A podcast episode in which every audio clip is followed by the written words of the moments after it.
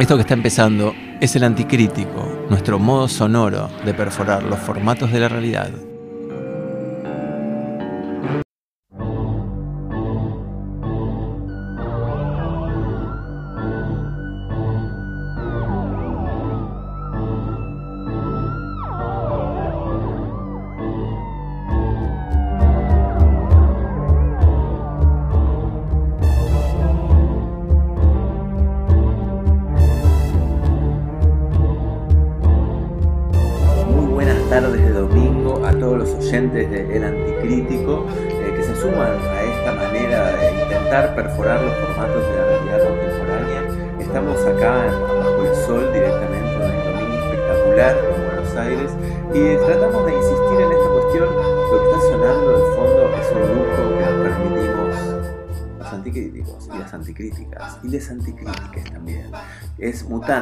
Sonando, esta banda que conocí en la performance de Diego Gómez en la que fui a hacer de MC o MC eh, hace un par de sábados en el Cultural San Martín. Conocí a los Mutandia, me pasaron su canal de YouTube, me, gustó mucho lo que hacen y le pedí, ¿se anima?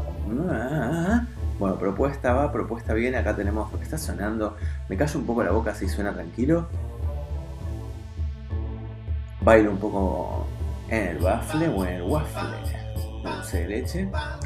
Como saben, eh, bueno, Mutandia nos va a estar acompañando bastante, porque creo que me fanaticé tanto que va a ser la cortina del programa, esto que está sonando. Eh, y también vamos a tener algunos, nos hicieron algunos efectos de, separadores, así que todo lo que suene, por lo menos hoy, a nivel separador, es también, también de, Mutandia. Eh, también lo que les contaba del entusiasmo tiene que ver con que se suma siempre muy abiertos a las propuestas. Eh, se suma Tomás Pinzone, que lo pueden encontrar de paso, les digo, como Postcore Please, postcore.please en Instagram si quieren ver su obra visual. Eh, pero acá se suma como sonoro, como sónico, es DJ, DJ, DJ. Y nos propone hacer las listas de reproducción de Spotify del Anticrítico, que es tema, no sé, música inspirada por esta idea, o es una manera de, de sumarse a esta experiencia sonora que es el Anticrítico. También estamos sumamente contentos porque nos acompaña, como siempre, Juan Cliver. Lo pueden encontrar en Instagram como arroba cliverjuan. Es arquitecto, es eh, reforma talleres de artistas. Varios amigos artistas y amigas se han hecho sus talleres, se han refaccionado sus talleres. Nosotros lo recomendamos ampliamente. Y a su vez eh, nos invita a una inauguración de la que vamos a estar hablando en el próximo programa porque maneja eh, eh, las muestras de Fundación Casará. Por otro lado, tenemos una cosita más. Alegría total. Hemos empezado con una invitada de lujo, Daniela Lucena, a hacer las entrevistas anticríticas en el bar librería de caras y caretas. Esto es exactamente, les recomiendo que pasen, en Junín 365, la librería bar de caras y caretas. Bueno, nosotros estamos haciendo ahí, las, vamos a empezar a hacer, ya empezamos a hacer las entrevistas, también vamos a estar haciendo la, la sección de Leo esta que es linda, pero hoy no la vamos a hacer desde ahí porque la vamos a hacer desde acá, porque la semana pasada, hace dos semanas, en realidad no, el sábado pasado nos invitó Gastón Camarata a leer un poema en la presentación de su libro La Paternal, que regalamos uno casualmente a oyentes del Anticrítico. Y conocí ahí a varios escritores que me, que, que- digamos, me, llamaron la atención. Entre ellos, entre ellos estaba Celia Cagrandi. Le dije, bueno, leyó ella en vivo un poema que a mí me encantó y le pedí si me quería mandar algo de material y me mandó esto que se llama Casco de Celia eh, Cagrandi y voy a leer un, un poco, un poco bastante voy a leer, pero bueno, es así. Después vamos a estar escuchando a, a la entrevista a Daniela Lucena. Y por otro lado, también quiero mandarle un saludo al amigo Roberto Barberi, que quedó seleccionado en un festival de videoarte en Nueva York, que fue el debut de su película Joe Poo, que es un mediometraje, si hay que ponerlo dentro de algún formato. Y me dicen acá, por modem interno, tu router es mi router, que también quedó seleccionada en Inglaterra. Después voy a ver bien en qué. Lo tengo por acá, el festival, dice que me lo mandó. A ver. ¿Acá? Sí, en el Split Film. Esto es una primicia creo que no se lo contó nadie, era un secreto que me contó a mí, yo estoy diciendo acá, pero bueno, es dura la vida del arte. Es difícil conservar estos secretos, sobre todo cuando producen tanta alegría. Así que le mandamos un abrazo a Roberto Barberi. Vamos a estar el programa que viene escuchando la música de, de Joe Pu. También vamos a estar estrenando lo que les contaba recién, las listas de reproducción de, de Tomás, de Tomás Pinzone o Pinzone Tomás, como figura él, eh, en algunas redes. Y por último, sí, voy a leer un poquito de este casco de Celia Cagrandi. Cada historia una epopeya en el barrio de Morón. El negro Tony, insigne figura, un maestro de la mecánica, te desarma el motor con los ojos cerrados, en la oscuridad y a una velocidad increíble. Yo lo vi, lo vi con mis propios ojos. El autopartista más importante del oeste. Ahí llegaba de todo y salía de todo. Y él también tomaba. Todos tomaban en el barrio. Una noche de desvelo me asomo por el agujerito de la persiana ya baja del taller. El negro Tony seguro tenía un tirito para invitarme. Siempre tenía. Me encontré con una escena fantasmagórica, deslumbrante. La luz tenue, casi penumbras, y las sombras de las herramientas y los equipos del taller le daban al lugar una atmósfera de sigilo y tinieblas. En el medio de la escena el negro Tony como una estatua, con la expresión del rostro fija, como la de un molde de yeso, en posición de avance lento, avanzaba como temiendo que con el movimiento el aire se rompiera. Su cuerpo se resquebrajara. Daba risa, risa y pánico verlo. Su mano se extendía para alcanzar la pinza sobre el estante y nunca llegaba. Flotaba en el movimiento, tenaz, ausente, sujeto a una hazaña personal. Lo dejé. Interrumpir ese momento me pareció peligroso. Imagínate un llamado por el agujero de la persiana. ¡Tony! ¡Tony! Y todo se resquebrajaba, se volvía molienda, desistí. Todo es borde y peligro en Morón. El hilo invisible que sostiene la vida está hecho de una sustancia propia de ser amorón no es igual a otra. Es una sustancia de exclusiva vitalidad, la endorfina de la violencia y el peligro. Bueno, lo que leíamos recién era Casco, ¿no? ¿Sí? Casco, de Celia Cagrandi. Eh, estamos en el Anticrítico, el programa que intenta perforar los formatos contemporáneos de la realidad o de la realidad contemporánea. Ahora sí, eh, vuelve a sonar, después de que la, la apagamos para leer el poema, vuelve a sonar la cortina de Mutandia y dejamos sonar un poco, yo me callo, tengo que bailar.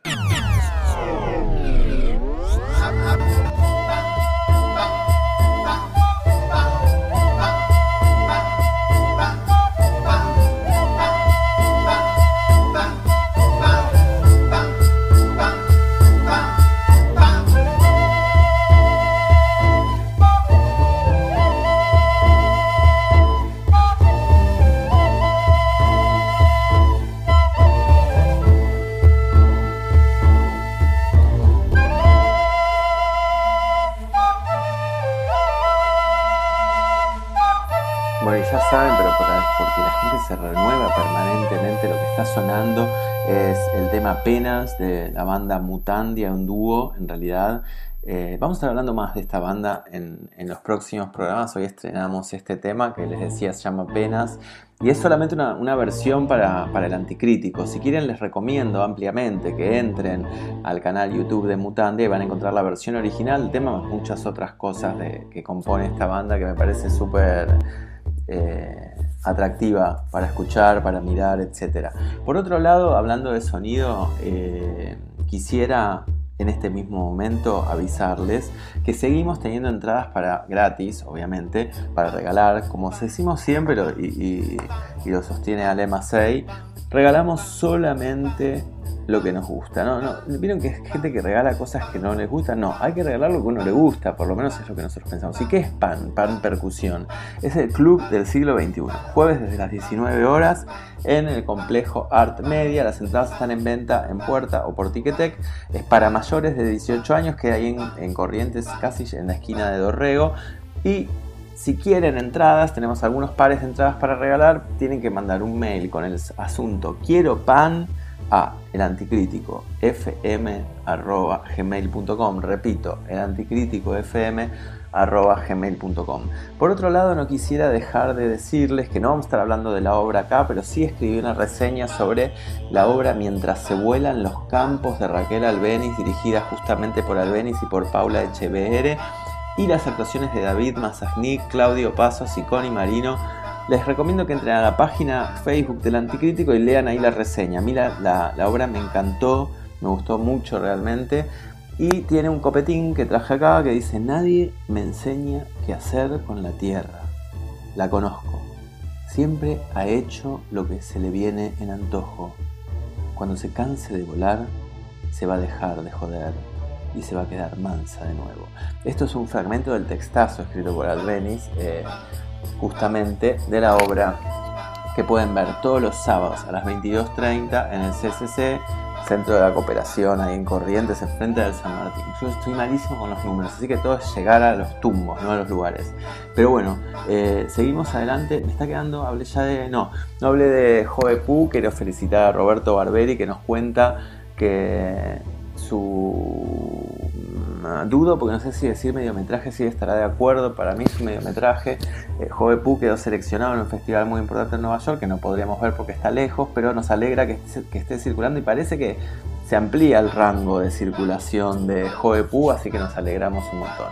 Creo que tengo todo prácticamente cubierto porque este programa va a estar íntegramente, prácticamente dedicado a este nuevo ciclo de entrevistas, que en este caso estuvimos hablando con Daniela Lucena, que nos cuenta varias cosas. Por un lado, la cuestión de su trabajo de investigación vinculado con el diseño de indumentaria y sociología aplicado a cuestiones como el arte, la performance, el arte contemporáneo, por supuesto, y va a estar haciendo unas actividades en la Casa del Bicentenario, ahí en la calle Río Bamba, sin número, todo es sin número acá lo tienen que buscar. Eh, bueno, mejor escuchemos cómo lo cuenta ella, porque tiene una mirada muy particular, sumamente atractiva y que me gustaría compartir con todos los oyentes. Así que mientras sigue sonando Mutandia y sonidos producidos para el anticrítico, que agradecemos eternamente que lo hayan hecho, sí empezamos a... Eh, hablar justamente, a escuchar, perdón, la entrevista que le hice el jueves pasado a Daniela Lucena. Quiero agradecer el apoyo de la librería Bar Caras y Caretas en Junín 365, que es donde hacemos las entrevistas,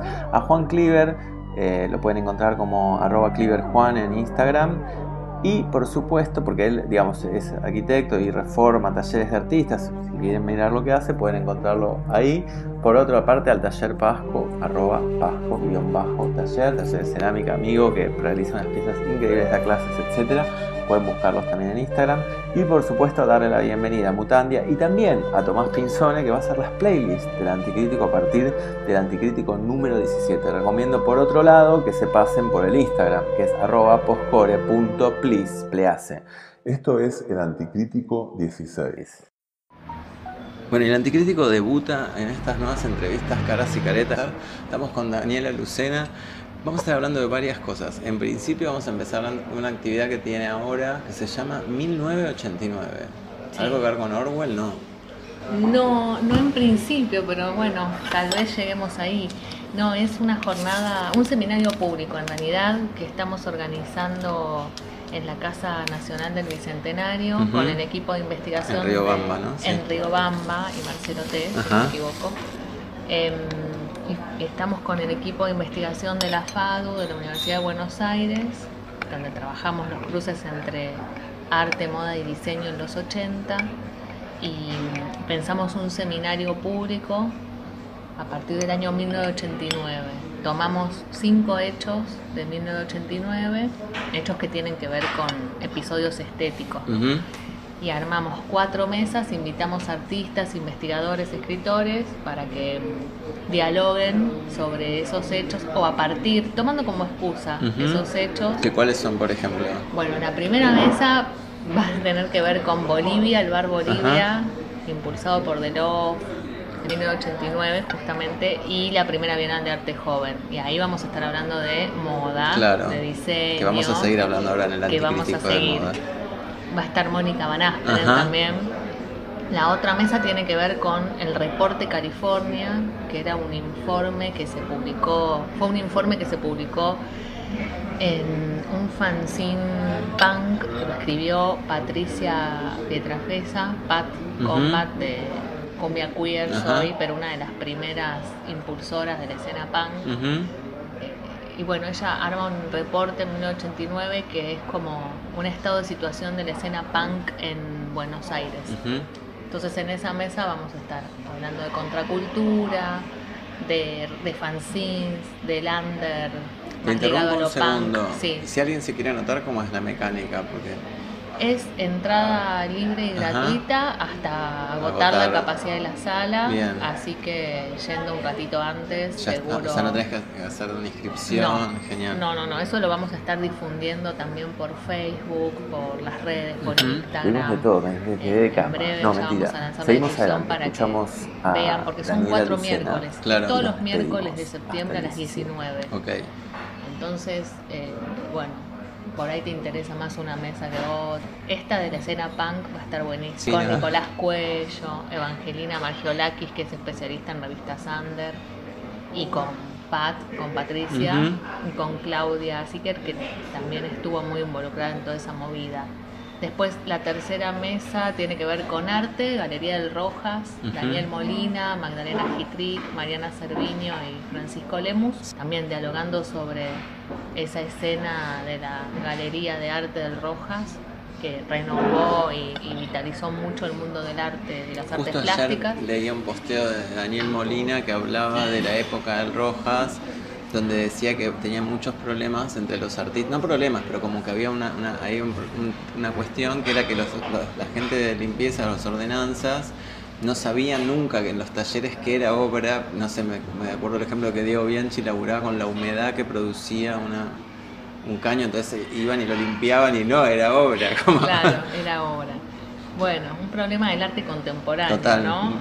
Total, esa pregunta por la obra y quién entiende y quién no la obra o quién la considera obra o no. Hay algún episodio, creo, de la galería donde también hubo una muestra ligada al HIV que tuvo algún tema con las personas que trabajaban ahí por el impacto de las imágenes. Mm. No tengo bien ahora la fecha, pero creo recordar algo así. Que pasó algo así. Que pasó algo así porque eran imágenes muy fuertes de personas con SIDA. La última mesa tiene que ver con teatro y con performance a partir de la colgada en el obelisco de la Organización ah, Negra. Sí Ahí van a estar Omar Viola, creador del Paracultural, Manuel Hermelo, que era Organización Negra, Gisela Laburó y Manala González, que son dos investigadoras ah. vinculadas al tema. La idea era, era, cuando se nos ocurren las jornadas, este seminario público, era poder mezclar esa mirada del investigador académico con la de los protagonistas, de los artistas, de los escritores que estuvieron ahí y generar un día, una entrevista. Toda la ponencia del Congreso que ya un poco aburre. Eh, me parece que está, es súper interesante lo que plantean ustedes de que, bueno, esté el artista que participó.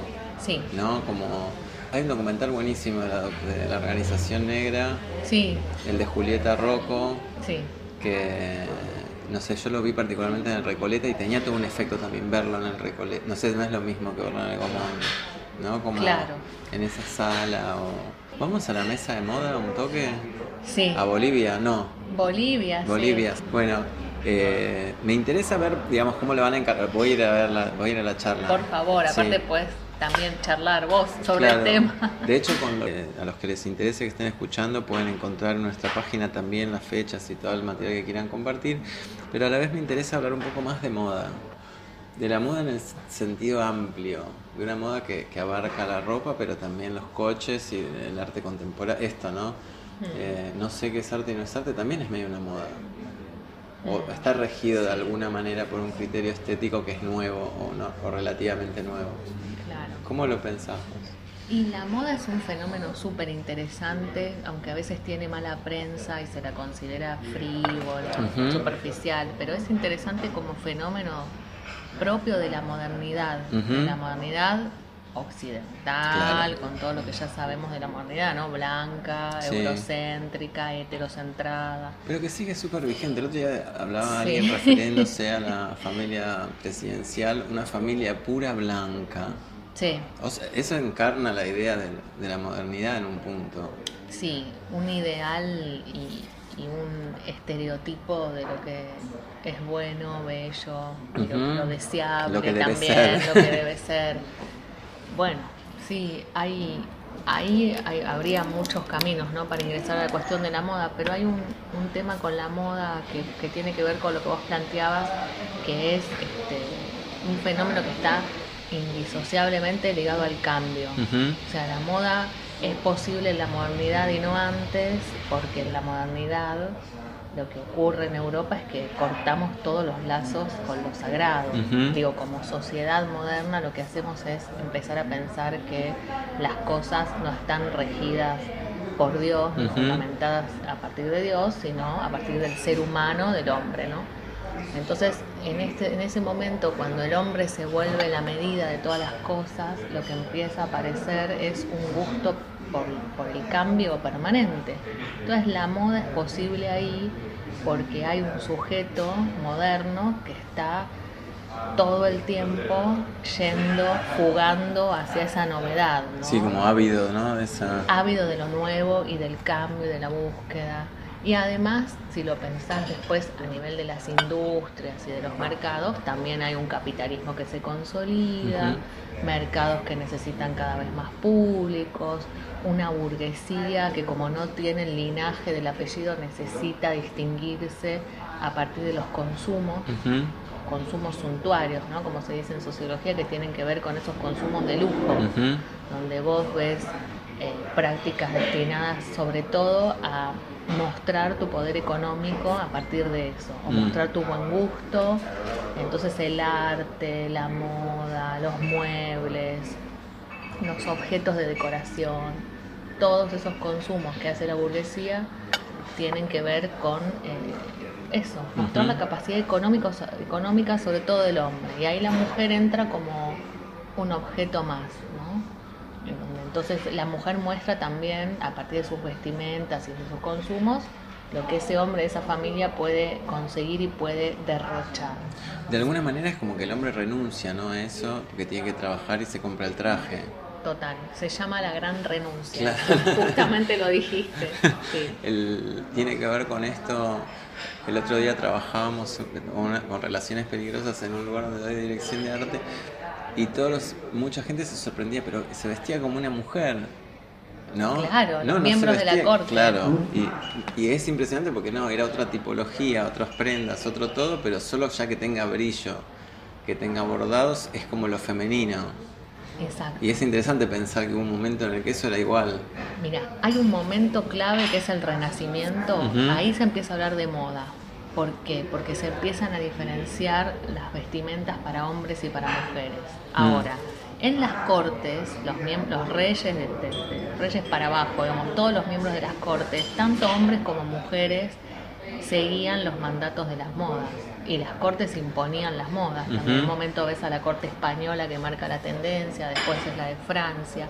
Entonces, en ese momento, si vos ves las imágenes, esto que te decían es había hombres que se vestían con peluca, con los tacos, los maquillajes súper recargados, las, los grandes, las grandes cantidades de tela, de piedras, de adorno en los vestidos.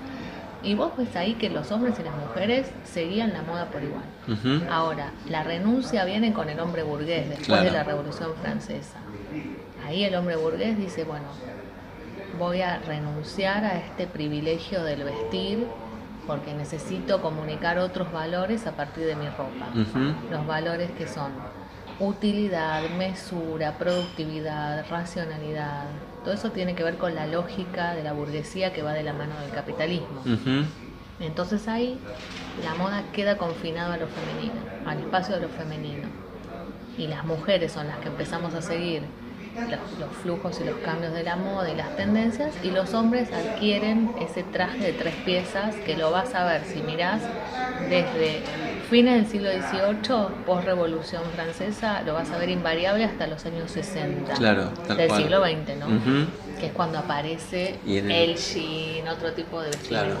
Y sin embargo la mujer tiene pasó por un millón de, este, tipologías distintas, de prendas distintas, de cortes, de siluetas, y el hombre sigue todo ese tiempo usando, ¿no? El, Tres piezas. Es casi un uniforme. Un uniforme, bueno, que hasta hoy sí, a mí me, impacta mucho ver eh, en verano los hombres de traje en el subte yendo al microcentro a trabajar. Camisas empapadas, se llama la película. Tremendo. Sí. Después, en los 60 eso se empieza a, flexibilizar y aparece otro escenario. Sobre todo hoy también cambia mucho, pero hay un mandato muy fuerte de la elegancia y de lo masculino ligado a eso. A propósito de esto, por un motivo que no viene al caso, hace un par de meses me puse a desarmar saco sastre y me encontré con un mundo ahí, o sea, no sé si desconocido, pero que no tiene nada que ver con el contacto cotidiano que tenemos con la ropa, que son entretelas, rellenos, algodones, sombreras, como si hubiera toda una cosa que yo la vinculo en un punto de vista me gustaría llevar o sea, una tensión entre moda y arte a lo escultórico, de construir un cuerpo, no, no sé cómo lo, cómo lo pensás. O... De modelar el cuerpo. Claro, de modelar el cuerpo en ¿Se entiende? O por lo menos yo entiendo que quizás el, traje es más objetivo, entre comillas. La mujer está más adornada y el hombre es más práctico para trabajar y transmitir esos valores burgueses. Pero después ves que adentro hay todo un montón de cosas que construyen. ¿no? El pecho, los, hombros, esto, lo otro. Y no solo como una cuestión de construcción a modelado y vinculado con lo artesanal, sino con la cuestión de lo que no es, de lo que no es práctico industrialmente. ¿no? Como no es que te haces un traje en serie, mm. que hay que ponerle cositas. Vos de sastrería. Sí, de sastrería. Entonces, no sé, me parece que ahí hay un mundo que ya como que desapareció en realidad. Ah, claro. Eso me llama la atención, como, como si fuera un fósil mm. de la indumentaria, ¿no? Sí, y ese trabajo del sastre que, como decís, desapareció también es un trabajo, para pensarlo ligado al arte, que tiene que ver más con la creación, con la confección de la pieza única, que vos la diferenciabas de lo industrial, ¿no? Y donde hay todavía un vínculo ahí con la obra o con el traje que, que aparece en principio como no tan alienado como el que se puede dar, por ejemplo, en una fábrica, claro. un obrero repitiendo un movimiento al lado de una línea de producción. Sí, Fordismo 100%. Entonces en ese trabajo del sastre, del modisto, de alta costura o de la modista, hay un espacio de creación que a mí me parece más interesante y que lo, relaciono más con el trabajo artístico. Sí, en este sentido de la pieza que vos empezás y terminás, que tiene que ver con tu impronta, que tiene que ver con tu modo de hacer, con tu creatividad. Ahí, hubo algo sobrecogedor en el desarme, fue que encontramos una etiqueta que decía el nombre del sastre y el nombre del cliente en virome. O sea, no era tan viejo, era un traje de los 70, pues no, perdón, 81. Ah, 1981. O sea que estaba como, era que me hizo acordar la firma de Durero en el Renacimiento, viste, como puse, yo estuve acá, como... Total. Pero también como algo práctico, para no mezclarlo con otros clientes. ¿no? Como, algo para identificar. Sí, como, identificatorio, pero eh, como, no sé, hoy nunca nadie encontrará una prenda que tenga una etiqueta escrita en virome. Como esas prácticas perdidas también, pero que hablan de todo un esquema de, consumo, de socialización. De trabajo. De trabajo. De organización del trabajo. ¿Cómo pensás, ya que surgió el tema de, la performance y el teatro, ¿cómo se, le podría, cómo se podría pensar en relación, porque es una de, de, las obsesiones del programa, la relación del trabajo con el arte? O sea, los artistas como trabajadores, como Ah, bueno, es todo, todo un tema, sí, eterna. Que la presencia muchas veces en el ámbito artístico, pero también en el ámbito intelectual. A ver, el ámbito académico. Sí, porque hay como una tensión entre quienes nos definimos como trabajadores, me incluyo en ese grupo, y entre quienes dicen que no. Y que tiene que ver también con ideales ligados a idea, por ejemplo, de artista romántico, en el sentido de un trabajo como en el arte o el trabajo intelectual que no está, es cierto que no está ligado tal vez a los ritmos de la industria o de la fábrica y que tiene que ver con ciertos momentos de, con, contar con ciertos momentos de ocio creativo y tampoco el modo en que circula es el modo típico del, producto mercancía en el mercado, aunque cada vez más estamos este, participando de ese mercado de producciones simbólicas con las lógicas del capitalismo hoy, em, pero que bueno, que cuesta a veces pensarse como trabajador, al, tener el trabajo esas características tan distintas al trabajo considerado trabajo. en el sentido del oficio y demás, cuesta identificarse. O sea, yo le podría decir, entonces estuve en un montón de discusiones ligadas a eso y que tienen que ver con, para mí tienen que ver con nos llevan a dos cuestiones, a ver cómo lo podría ordenar, pues es realmente bastante complejo el tema. Por un lado te lleva a la cuestión del dinero. exacto. ¿No? Porque la caja. vos decís yo trabajo y yo cobro y muchas de las cosas que hacemos, tanto los artistas como los intelectuales, las hacemos sin ver un peso. ¿no? porque hay una idea de vocación, de amor al arte, que nos va guiando por, con un interés distinto al económico. Digo, hay profesiones donde mucho más eh, fácilmente vos te sentás y hablas de dinero, digo, vos te juntás con, no sé, incluso si no tan lejos, pero con un arquitecto que te hace un proyecto y el, tema de dinero está sobre la mesa enseguida. Sí, como que no, no, no es cuestionable si se paga o no se paga. en, cambio nosotros... hay que como que justificar. Hay que justificar y muchas veces no se habla de dinero, ¿no? Como que hay, hay lugares, hay instituciones, hay situaciones donde no se habla de dinero, están demandando tu trabajo. Y es un tema difícil. Y el otro tema es el tema de, de la representación gremial también. hubo intentos de sociedades de artistas plásticos, incluso hubo intentos de gremios de modelos. Aunque bueno, ya ahí nos, nos iríamos para otro rubro, pero digo, hay hay un problema de representación y de identificación que a mí me parece que, tiene que ver con el tipo de, producto o de bien que producimos, que es más bien simbólico, y, la, y cómo se valoriza eso socialmente. ¿Por qué no cobra el artista? Claro, lo que pasa es que ahí se juegan los beneficios simbólicos también, que al artista le da determinado beneficio simbólico mostrar en determinado lugar y parece que con eso alcanza. Pero igual, por ejemplo, para mí, al curador también le da el mismo beneficio simbólico, o, al, o a quien sea, al rubro que sea, ¿no? No es que no se lo da al otro, pero es como que entiendo igual lo que decís porque está siempre esta cuestión de la vocación o que es tu obra y lo haces por, por eso, porque te va a repercutir en algún...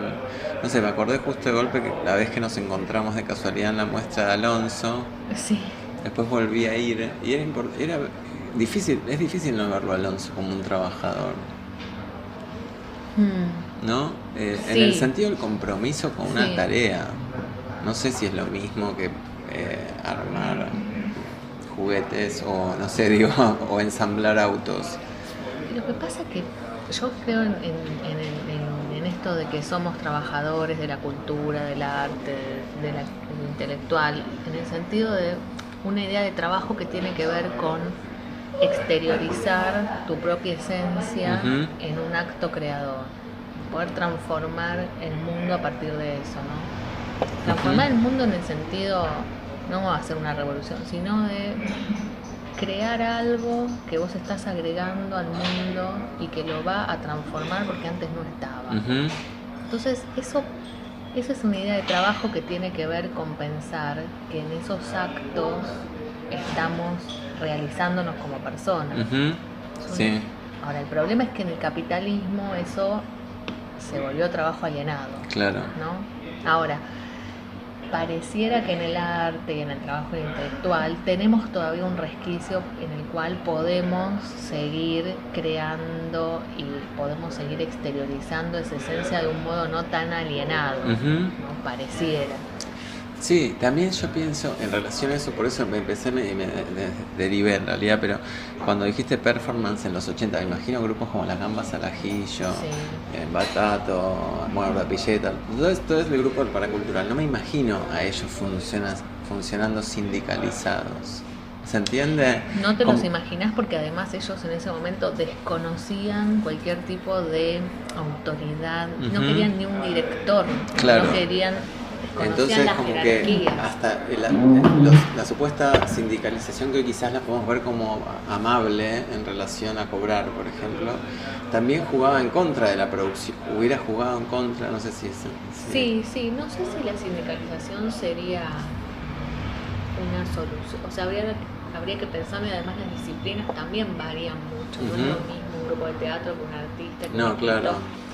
Ahora, hay como, hay siempre una tensión ahí que tiene que ver con, con, el mercado y con dónde circula tu producción. O sea, yo me acuerdo hablar mucho con estos grupos de los 80, como se dice el under, ¿viste? Y yo decía, bueno, ¿por qué under?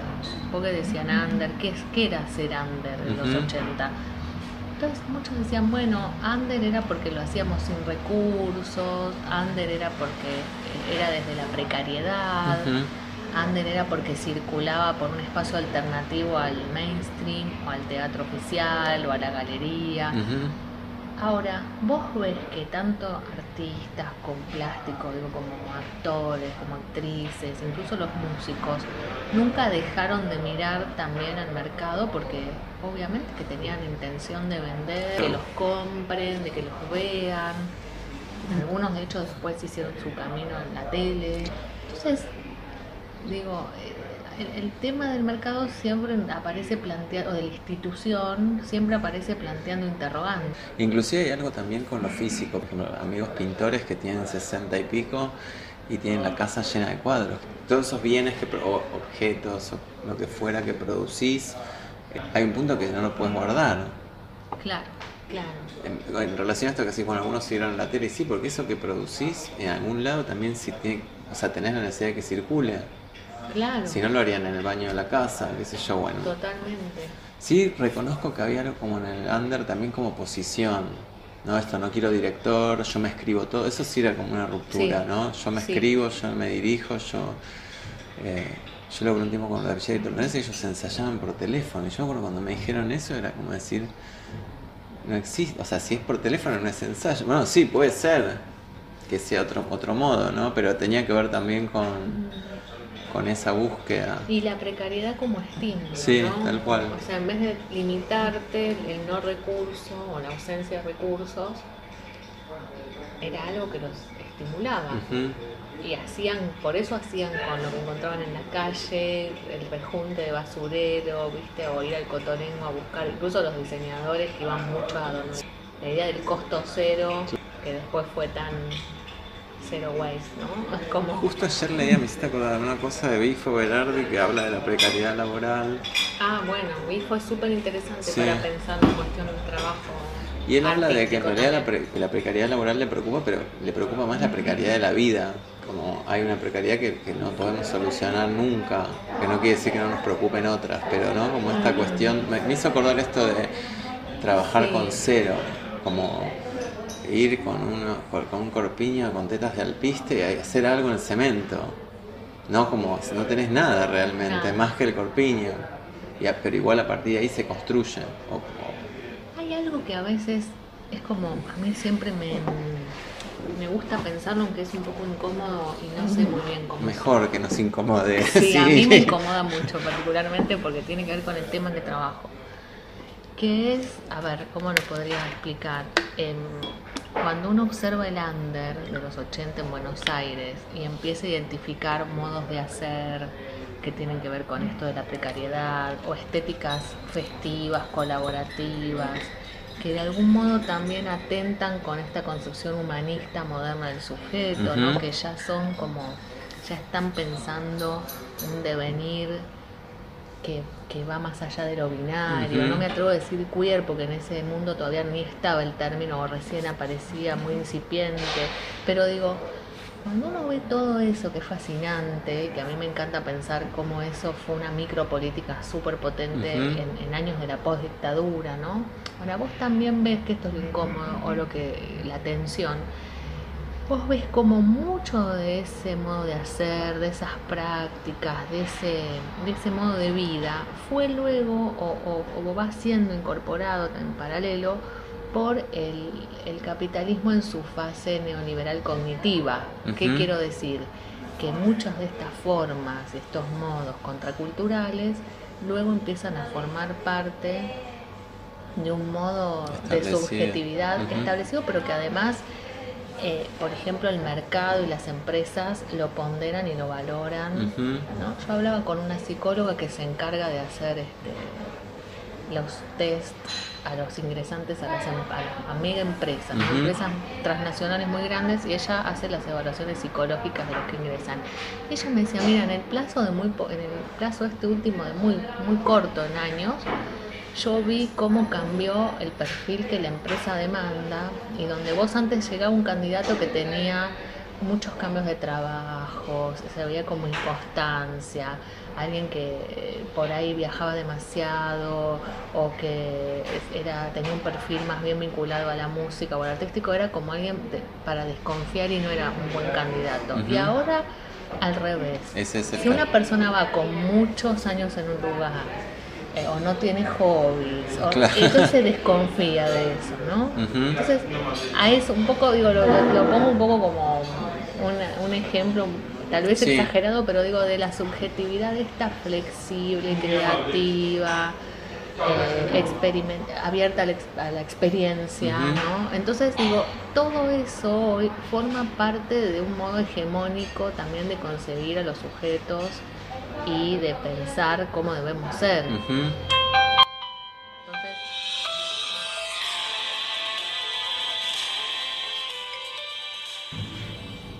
Bueno, nos sonó el reloj interno, fue lo que sonó recién, porque igual se nos hicieron las 3 de la tarde con esta entrevista que le estamos haciendo a Daniela Lucena para el Anticrítico y tenemos que ir cerrando, ¿no? Daniela sigue viaje hacia otro lugar.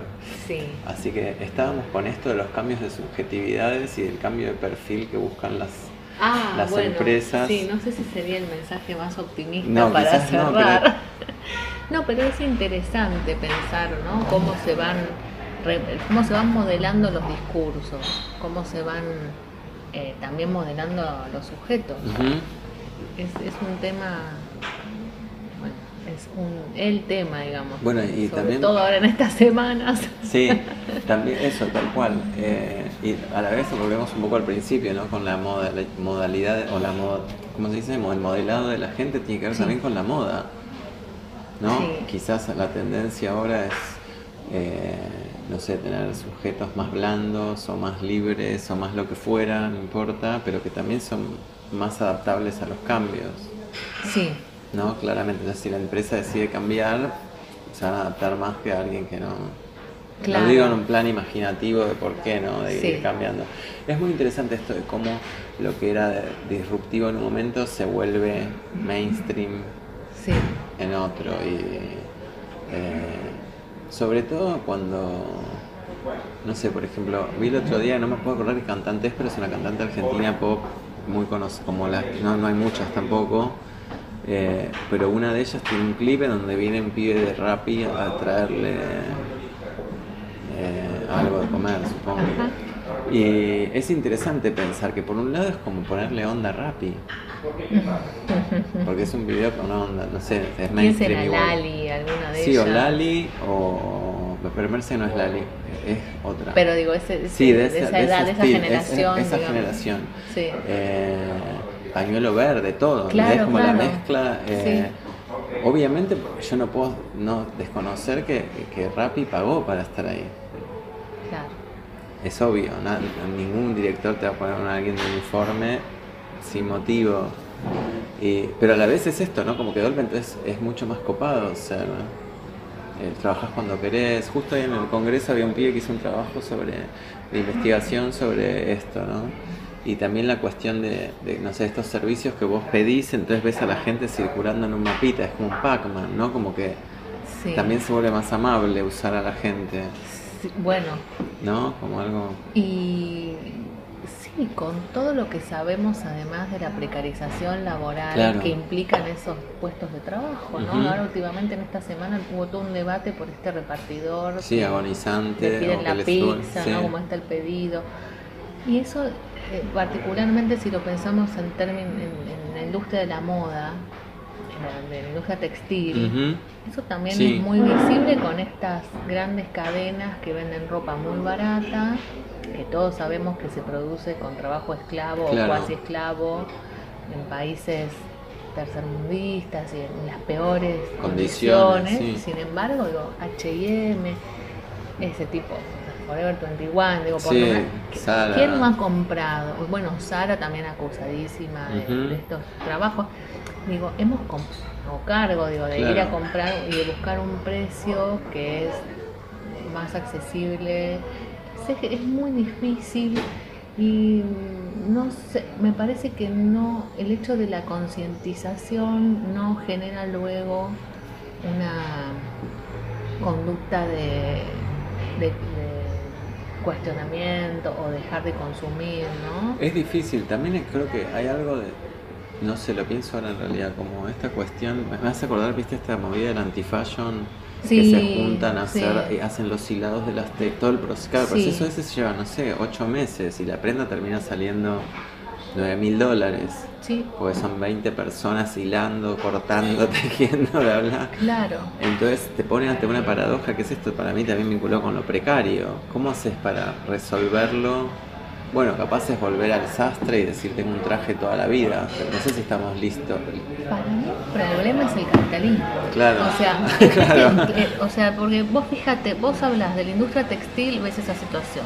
hablas de la industria de los alimentos, ves el desastre que es lo que consumimos, lo que se vende. También aparecen las nuevas propuestas que son muchas de ellas más caras.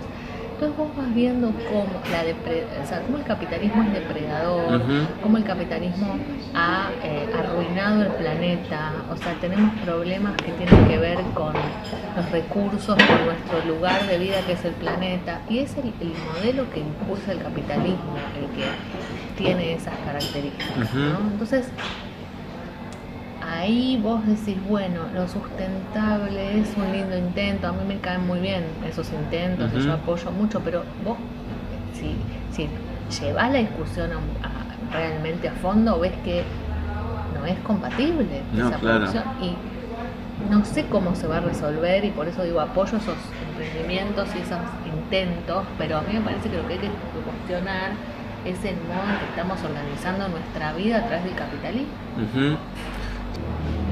El tema de lo individual está bien, pero no alcanza. No, tiene que ser es colectivo. como cuando vos decís, bueno, voy a reciclar y separar los residuos, y está muy bien, y uno lo hace, igual, todo bien, pero si no hay una política también que impulse, que apoye, que promueva, eso queda diluido. No, no, no sé si, tiene algún en el largo plazo no veo ningún efecto. Yo creo que a veces puede ser, no sé, que es un, efecto más personal, que vos te quedes tranquilo con que vos separás, mientras igual, no sé, acá por 11, ayer a la noche pasé, era como que había explotado una bomba atómica, montañas de nylon porque se desenvasan las cosas en la calle y... No, y, si agregamos al cuadro a las personas que comen la basura y que están hoy por hoy viviendo en la calle y comiendo eso, o sea, por eso te digo que hay un modelo que no va, que tiene que ver con este capitalismo que además es patriarcal, sexista, ¿no? Digo, a mí me parece que una de las cosas más interesantes de los últimos tiempos es toda la crítica que viene del feminismo, este feminismo que eh, está cuestionando el funcionamiento del heteropatriarcado, también pensando en que es va de la mano o que tiene que ver con el capitalismo moderno. Entonces ahí yo veo algo interesante y renovador también, bueno, el feminismo es muy amplio, hay muchas vertientes, pero digo, hay todo, me gusta mucho a mí Rita Segato, ¿no? Sí. Para pensar en realidad modelos. Sí, es interesante la cuestión de, de asociarlo eh, a un modelo puntual aparte, porque si no es como un ente, ¿viste? Claro. O sea, me parece que ya eso es como que, que el feminismo logre decir, bueno, es esto, ¿no? Claro. Y estamos en ¿Y qué tenemos que dejar de hacer o qué no hay que hacer o qué se puede hacer? Digamos, porque también todo es discutible, ¿no? ¿no? El acuerdo perfecto evidentemente no va a existir nunca. Y, también pensar que estamos viviendo una transición hmm. de igual magnitud o mayor que la revolución industrial. Me, refiero a la digitalización. Sí, sí, la digitalización. O sea, esta digitalización que rompe a fines de los 70 y que estamos transitando, cambiando todo, los modos de producir, los modos de vincularnos, ya lo sabemos, ¿no? Los modos de comunicación. Y esto está, no sabemos hacia dónde va, pero está claro que ya no va más. O sea, estamos yendo hacia otro lugar. Ojalá vivamos para, verlo. un poquito más cómo va a ser. Pero digo, hay algo muy fuerte que tiene que ver con lo digital. Sí. Que va a reestructurar todo. Sí, de hecho creo que, está haciendo. que lo está haciendo, ya lo, ya lo hizo en gran parte y va a seguir haciendo. Y, va, a seguir, y va a seguir. Eh, también hay algo como, es, para mí es interesante cómo nos venden las cosas, como, no sé, lo digital va a ser democrático, siempre que tengas una pantalla. Bueno. ¿no? Que te puedas comprar el dispositivo. Y también esto de vender las cosas, eh, eh, yo lo que digo siempre con las con, mis colegas de la cátedra de FADO y con las alumnas de diseño, que hablamos mucho de esto, porque también está todo lo del diseño interactivo, eh, o, la o la nanotecnología aplicada, bueno. Pero digo, nosotros decimos Black Mirror no es el futuro, es ya. Claro. También hay que pensar en el control, en la sociedad de control, en, en los nuevos disciplinamientos. Sí, para mí es interesante. Yo hace poco eh, pedí por primera vez un Uber y me pasó algo muy raro porque no sabía que había que mirar el modelo de auto. Y no lo miré y me subí a un auto. Y no ah. era el auto. La patente tenés que claro, tenés que mirar la patente. Y el modelo, sí. Yo veía, pero aparte es como una lógica de videojuego, ¿viste? Viene el autito con una grilla, es como un Pac-Man. Claro. O sea, como que todo está alivianado, no sé cómo explicarlo. Y me subo a un auto Arrancamos, empieza a andar y de golpe me suena el teléfono y me dicen, te estoy esperando en la dirección. Y era mi auto. Le subiste a otro auto. Y como que el sistema no tenía la manera de resolver Pero ese ¿y el otro auto no te dijo nada? No sabía, también era nuevo, un conductor nuevo. Ah. Entonces me dice, ¿qué hacemos? Le digo, me bajo. No, o sea, quedamos como en un punto muerto absurdo, ¿entendés? Como que también ahí ve que se hace una panzada. Sí. Todo el sistema perfecto de guía, viste, de, sí routers y nos vamos. Y, y nada, eso. Pero bueno, ¿terminamos con algo más alegre? No. Terminamos con algo más triste todavía. Podemos terminar con. con lo que va a haber en la casa del Bicentenario. Esos son modos también de desarmar, ¿o no? Quizás. Sí. Y de pensar, nos interesa mucho volver al 89, hace 30 años, ¿no? Estamos en 2019. Volver para. volver desde el presente para trazar continuidades, preguntas y pensar el futuro, o pensar lo que se viene. Me parece que puede ser interesante tomando esta excusa de lo que pasó hace 30 años que fue muy disruptivo y, ver qué, estamos pensando hoy. ¿Qué se puede tejer cómo todo eso sí, y cómo se va reconfigurando también. Dale, buenísimo. Bueno, gracias. Gracias por la a vos, Daniela. Buenísimo. Esto es El Anticrítico Bonus Track. Nos vemos en la emisión número 17. Les recordamos a los que quieran entradas para ver a Pan Percusión, pueden mandar un mail a elanticríticofm.gmail.com El asunto, quiero pan. Por último, no quisiera dejar pasar esta oportunidad para usar la polémica. Eh, no, mentira, pero surgió una nota escrita por Marcelo Pellicier, que fue alguien a quien entrevistamos este, en este ciclo mismo este año. Siempre es interesante escucharlo, estemos o no de acuerdo con él.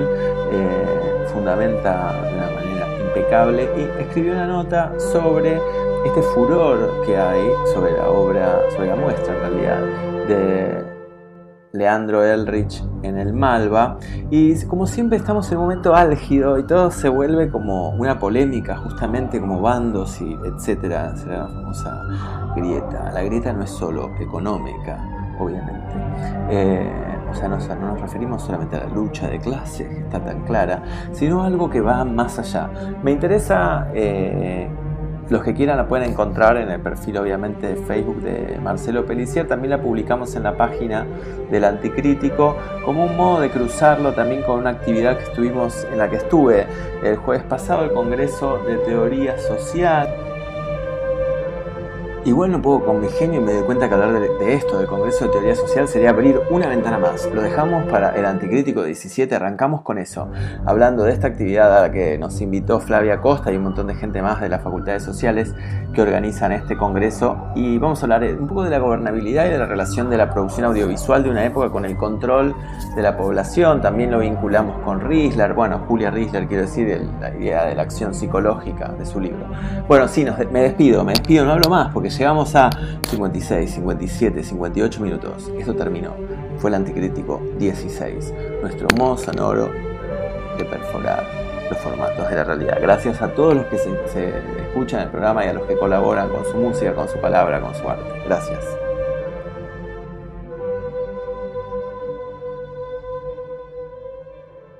A ver si nos cortó.